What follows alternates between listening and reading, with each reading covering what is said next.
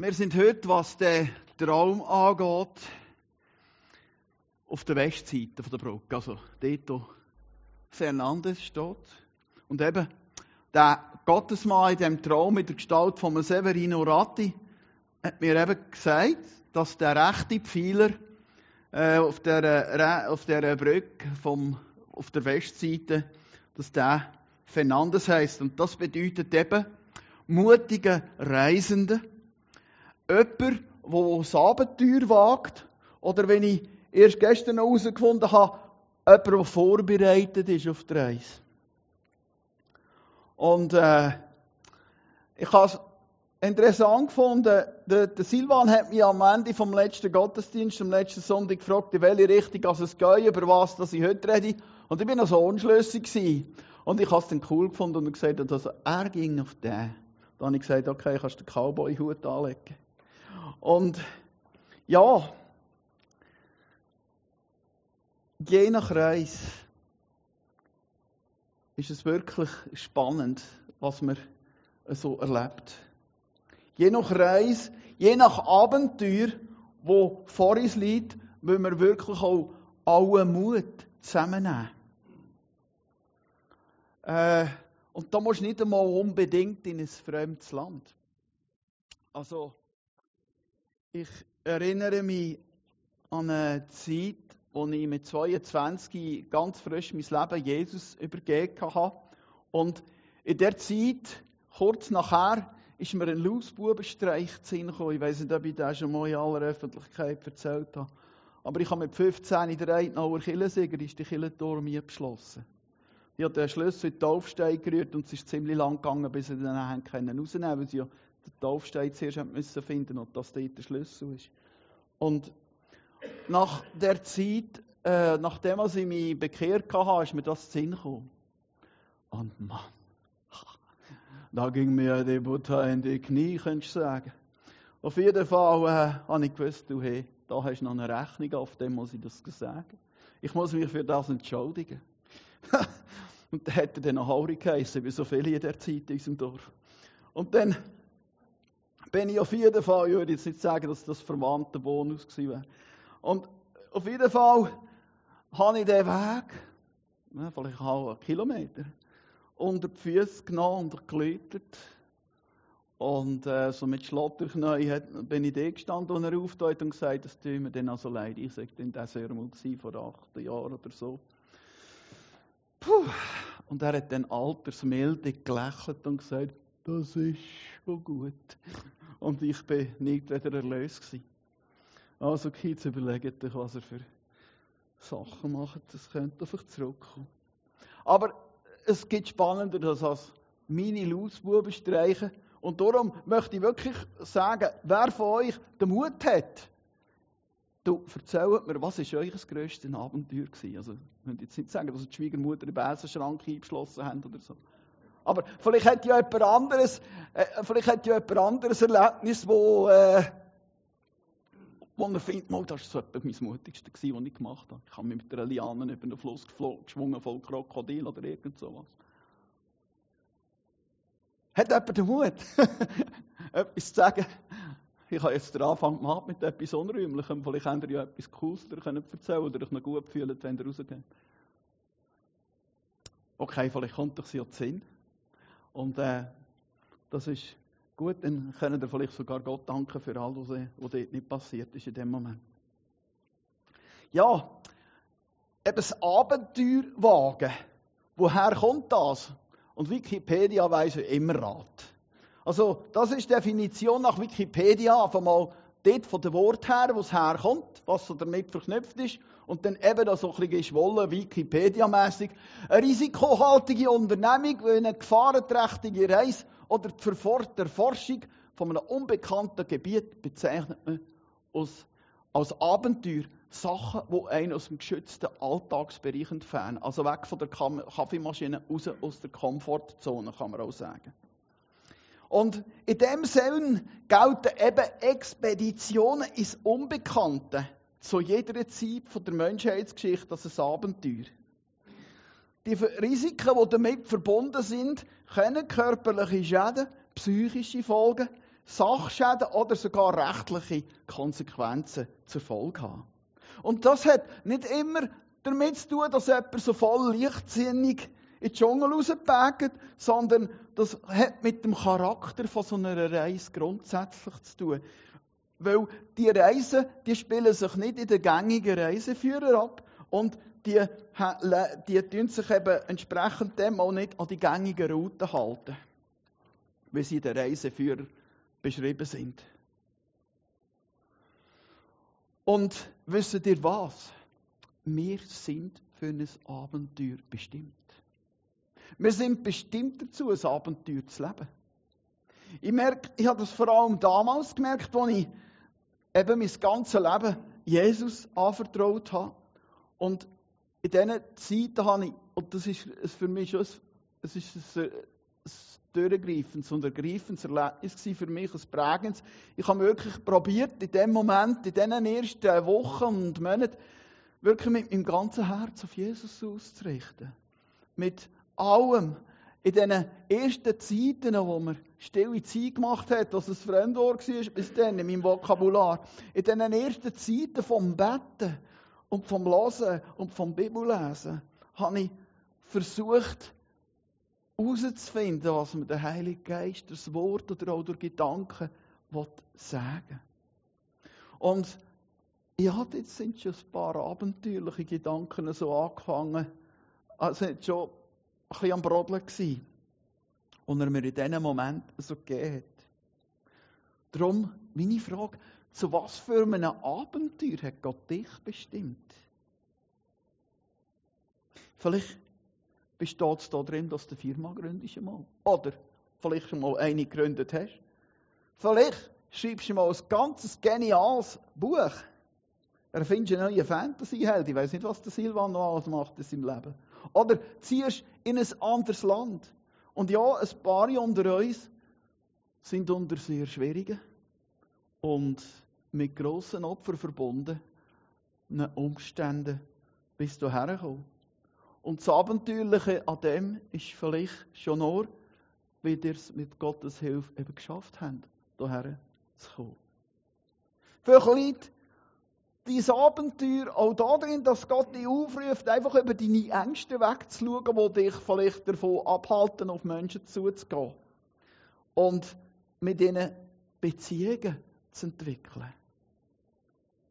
So mit dem Sinn über deine, deine eigenen Schatten zu springen. Aber der David sagt, im Gott kann ich über Mauern springen, dann ist, es, dann ist über den Schatten springen wahrscheinlich auch möglich. Weil mit Gottes Hilfe das geht. Und vielleicht hast du sogar auch noch gar keine Ahnung, auf was das, das Abenteuer mit dir so rausläuft. Aber du spürst vielleicht, dass Gott etwas in Bewegung gesetzt hat in deinem Herz. Oder in Bewegung gesetzt. Darum die andere Frage. Bist du bereit, dich auf das Abenteuer einzulassen? Mit Gott. Als wir die letzte Woche mit dem Team Pause gemacht haben am Donnerstagmorgen, äh, bin ich mit einem Babysong-Vater ins Gespräch gekommen. Und ich habe ihm erzählt, wenn wir eben damals, vor 20 Jahren am 3. Juli, mit einer Gruppe junger Menschen zusammen in einer ecuadorianischen Hafenstadt in Helsermeer Arbeit einfach von Grund auf, from scratch, angefangen haben, wenn man Neudeutsch sagen Ich denke an einen Moment, in dieser Zeit, wo meine Frau dann nach dieser ziemlich vollpackten Kampagne auch oben runtergekommen ist. Wir haben etwa 1000 oder 2000 Menschen Kontakt, Personen, Einzelkontakte in diesen, in diesen 14 Tagen. Zentrum in der Stadt. Und es war so einer der ersten Nachmittage, wo ich ein bisschen zurückgelehnt bin, ein bisschen abgelegen bin und ein bisschen entspannt habe. Und aufs Mal komme ich den vollen Angstanfall über. Aber also wirklich vollen Angstanfall. Ey Mann, wie geht es jetzt weiter? Ey, kommt das gut? Auf was haben wir uns da eingeladen? Das sind so die Gedanken, die wir kreisen haben. Und ich habe es nicht gesagt meine Frau, was abgeht. Aber dann habe ich einfach gemerkt, mal, ich habe das wieder voll Jesus herlegen. Wir haben ja diesen Ruf von ihm bekommen, in die Stadt. Er hat uns den Gedanken gegeben, eine Arbeit mit Frauen anzufangen. Ich bin wirklich dankbar dass wir das also herlegen können. Weil das ist ein ganz komisches Gefühl. Er hat uns hierher gebracht, habe ich gewusst. Er macht es mit uns zusammen. Er schenkt das Gelingen in allem, was kommt. Und egal, was in diesen nur zwei Jahren noch Herausforderungen an uns hergekommen sind, ich habe dem Familienvater am letzten Donnerstag am Morgen erzählen, hey, das ist die coolste, die abenteuerlichste und die eine der besten Zeiten von meinem Leben gewesen, dort an dem Pazifik. Und, und ich würde lügen, wenn ich nicht sage, dass ich in dem Moment gerade ein bisschen Heimweh bekomme. Sogar 40 werden im Manta war nicht so schlimm gewesen, vielleicht wie an einem anderen. Als ich den Traum von der Brücke hatte, habe ich später darüber nachgedacht, ja, dass ich eigentlich auch Nordamerika zu einem grossen Teil Richtung Westen besiedelt worden ist. Und vielleicht etwas noch französische Richtung, damals von, von Mississippi, von New Orleans dann rauf. Und ich weiß, dass wir vielleicht um 1000 herum in San Francisco von der orthodoxen Kirche einen Stützpunkt hat. Also Kirchengeschichte hat schon gleich mal angefangen in den USA oder was sie heute sind. Und die Besiedlung, in Anführungszeichen, ist auch mit sehr viel Leid verbunden gewesen. Es sind nicht alle so nett gewesen, wie die, die mit dem Mayflower gekommen sind damals. Und es hat sehr viel Blutvergießen gegeben. Das wollen wir nicht außer Acht lassen. Aber ich habe dann gemerkt, es gibt noch viel wichtigere Ausdehnung nach Westen. In der Apostelgeschichte 9 begegnen wir einem gewissen Saulus von Tarsus. Und der hat das Erlebnis mit dem auferstandenen Christus. Der jetzt wirklich buchstäblich auf den Rücken vor einem Licht, wo ihm der Herr erscheint drin. Und es vergeht dann eine gewisse Zeit. Und dann in der Apostelgeschichte 13 finden wir ihn in der Gemeinde von Antiochien. Und dort hat es Propheten und Lehrer und die sind zusammen versammelt zu einer Fastenzeit und einer Gebetszeit. Und in dem Moment heißt es, dass der, wo sie gebetet haben miteinander, dass der Heilige Geist zu ihnen redet. Und sagt, gebt Barnabas und Saulus für die Aufgabe frei, zu der ich sie berufen habe. Da fasteten und beteten sie weiter, legten Barnabas und Saulus die Hände auf und sandten sie zum Missionsdienst aus. Und der Paulus, der ist eine Zeit lang ein bisschen in der Versenkung verschwunden nach Apostelgeschichte 9. Er ist auf Syrien und hat dort angefangen zu predigen und ist vorbereitet auf die Reise. Und hat sich mutig auf den Weg gemacht in das Abenteuer. Und zwar nicht aus eigener Kraft, sondern im Vertrauen auf Jesus. Ja, der Jesus hat ihm sogar gesagt, meine Gnade kommt meine Kraft kommt in Schwachheit zur Vollkommenheit. Und er und viele andere, der Paulus und andere mit ihm, haben wirklich Gott ihr Leben anvertraut und ihm gefolgt in seinem Ruf. Und der Paulus ist einer in dieser Zeit der weltbereiseste Mann von allen, was es gegeben hat. Die sind auf Westen. Und in alle Himmelsrichtungen kreisen die Männer und Frauen. Und Gemäss der damaligen jüdischen Sicht hat der Westen dafür gestanden, für negative und auch für positive Sachen. Im Westen vom Land, also von Israel, ist es Meer gewesen, und das ist ein Bild für den Tod und auch fürs Böse. Es steht aber auch für Menschen, die in der Wildnis umwandeln. Und es ist auch der Ort von der Dunkelheit, weil dort ja die Sonne runtergeht. Dann hat es aber auch eine positive Bedeutung. Die Stiftshütten und der Tempel, sie sind nach Osten ausgerichtet gewesen, weil Osten ist die Richtung von der Herrlichkeit von Gott. Und auch wenn sie nach Osten ausgerichtet sind, das Zelt von der Begegnung und der Tempel, die Leute müssen Richtung Westen laufen, um in das Gebäude hineinzugehen, auf das Gelände zu kommen. Und Die Juden verstehen in dieser Bewegung eine Wiederherstellung von der Einheit von Mensch und Gott und äh, ein Zurückgehen, ein bildliches Garten Eden. Und die, Bege die Bewegung von nach Westen, die kommt eigentlich ursprünglich vom Abraham aus, wo in Ur in Chaldea, das ist so recht Sonde da, auf auf Haran ist, dort bei Aleppo, äh, heutige etwa Südtürkei und Syrien, dort die Grenzregion. Und nachher ist er nach Westen, aber auf Kanaan. Und so ist nach Westen und die Westrichtung in dem Moment auch ein Symbol von göttlichem Segen, weil alle sagen, auch wir heute empfangen, kommt aus dem Abraham. Und aus Christus natürlich. Ja, was wäre passiert, wenn sich die mutigen Männer und Frauen in dieser Zeit von der Apostelgeschichte nicht aufgemacht hätten? Was wäre passiert, wenn die im Ruf von Gott nicht gefolgt wären, ihn nicht angenommen hätten? So wie du auf dem Handy das Telefon wegdrückst, das du nicht brauchst im Moment. Wenn sich die nicht gewagt hätten, in alle möglichen Richtungen aufzubrechen. Dank diesen mutigen Frauen und Männern, die das Glaubensabenteuer mit Gott gewagt haben und sich von ihm haben brauchen wird sich eines Tages erfüllen, was Jesus tief erstaunt und beeindruckt über einen Römerhauptmann gesagt hat in Matthäus 8. Ja, ich sage euch, viele werden von Osten und Westen kommen, auch da Westen, und sich mit Abraham, Isaac und Jakob im Himmelreich zu Tisch setzen von der Symbolik her, wenn man sich mit Abraham, Isaac und Jakob zum Tisch setzen tut, dann bedeutet das beim Herr sein. Es ist ein Hinweis auf das himmlische Festbankett. Wenn wir die Apostelgeschichten und die neutestamentlichen Briefe lesen, merken wir, wie gefährlich und herausfordernd das, das war.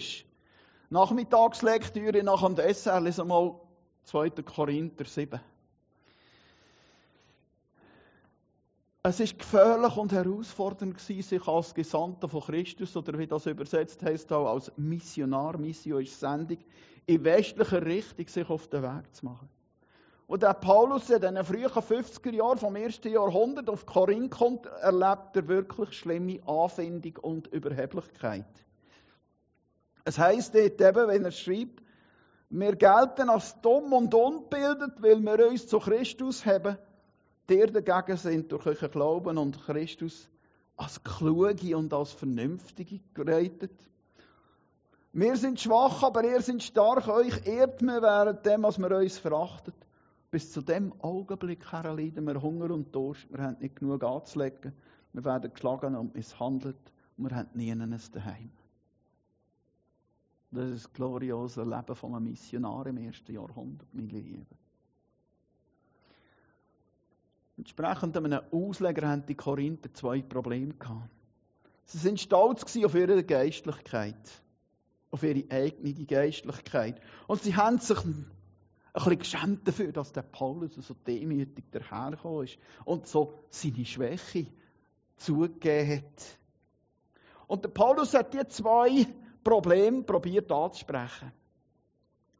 Mit einem Kontrast mit einem Bild nach dem anderen zeigt er ihnen in diesen Briefen oder in diesem Brief, wie dumm es eigentlich ist, wenn sie meinen, sie seien geistlich besser gestellt, sie seien gesegneter und begabter als die Apostel. Bis zu diesem Augenblick leiden wir Hunger und Durst. Und Paulus, seine Beschreibung, konzentriert sich da auf seinen Dienst. Und das ist ein Dienst von der Entbehrung und manchmal auch von der Demütigung. Und das sind die Sachen, die die korinthischen Christen in ihrem Stolz um jeden Preis vermeiden Was meine Frau und ich teilweise äh, erlebt haben, äh, gerade dort an der Küste zu Ecuador, gibt mir ein eine vage Idee davon, was der Paulus und sein Team damals auf viel stärkere Art haben müssen tragen.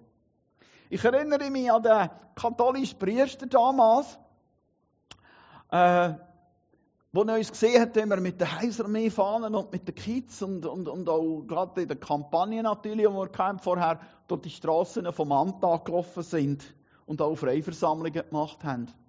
Und dann hat es einen Moment angefangen zu geben, wo immer mehr Mütter und vor allem auch Kinder und Jugendliche zu uns Heilsarmee gekommen sind. in unseren Gottesdienst und nicht mehr so manche zum Priester.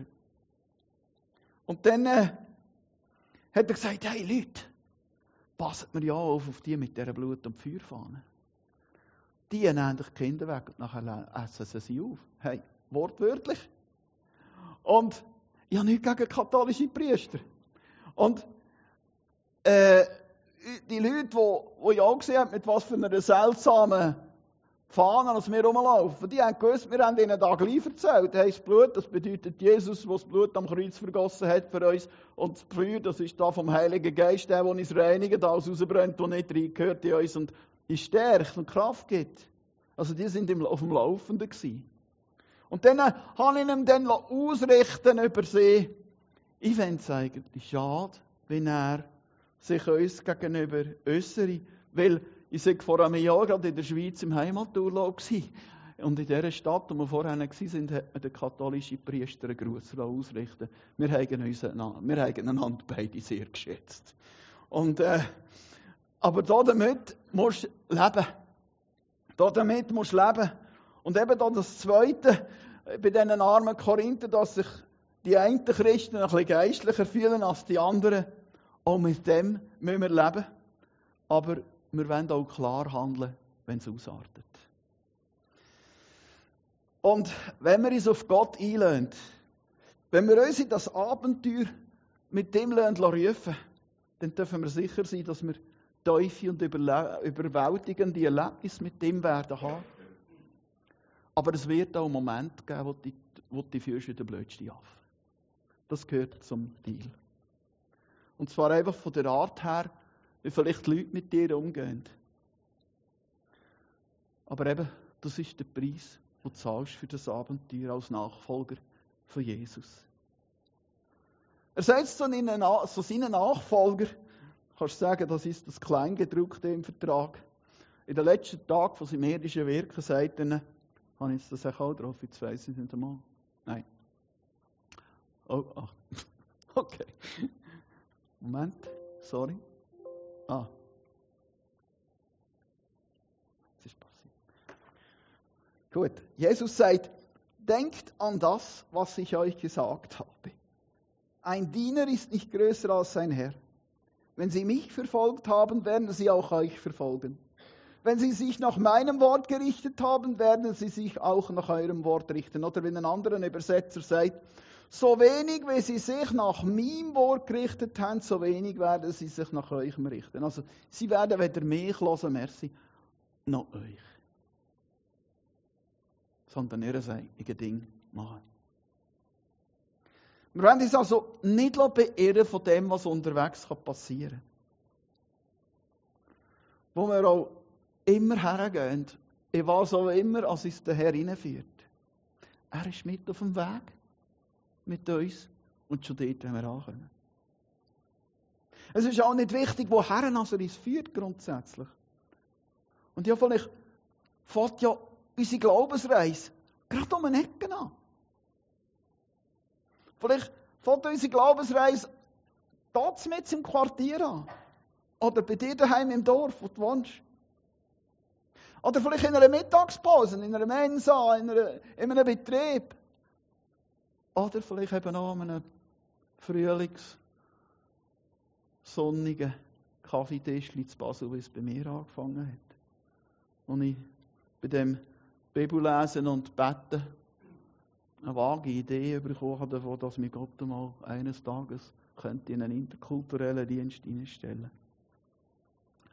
Es braucht Mut aufzubrechen und mit ihm zusammen vertraut zu der zu verlassen. Und sich in ein Land aufzumachen, das du nicht mal kennst. Stell dir den, den Dings, den, den, den Abraham vor, hey, der hat keine Reiseführer in die Hand gedrückt bekommen. Gang mal.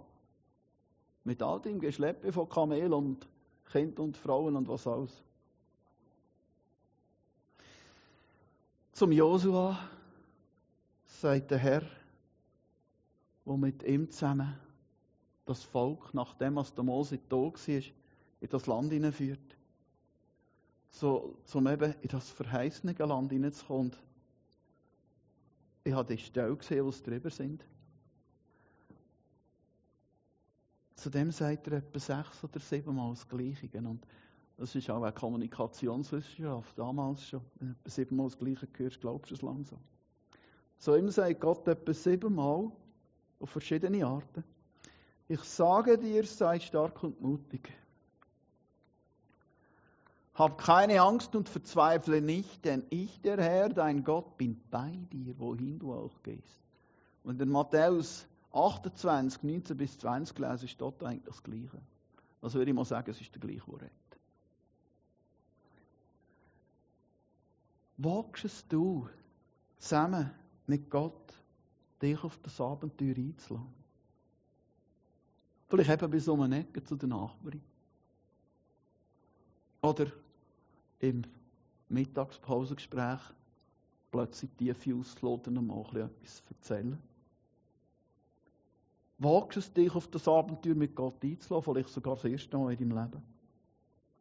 Vielleicht sogar das erste Mal in deinem Leben zu sagen, Jesus, das ist alles mein Leben, das ich Hand gebe dir. Mach du, was daraus soll werden. Und wenn du noch nicht weißt, in was ihnen aus der die alles wird führen. Wagst du dich, das zu tun, dann lade dich ein, mach den ersten Schritt. Loslassen. So wie der Josua, wo der Herr auch heute zu uns sagt, ich werde dich nie verlassen und nicht aufgeben. Magst du dich auf? Magst du dich und machst dich auf auf den Weg nach Westen oder wo immer mit Gott? Wir haben jetzt eine Zeit vom Lobpreis und ich lade uns ein, dass wir einfach den Schritt machen. Dass wir einfach hören und und ich lasse dir zeigen, was ist dran für mich in meinem Leben. Wo lädt mich Gott ein? Auf ein Abenteuer, auf ein Wagnis. Neu mit ihm.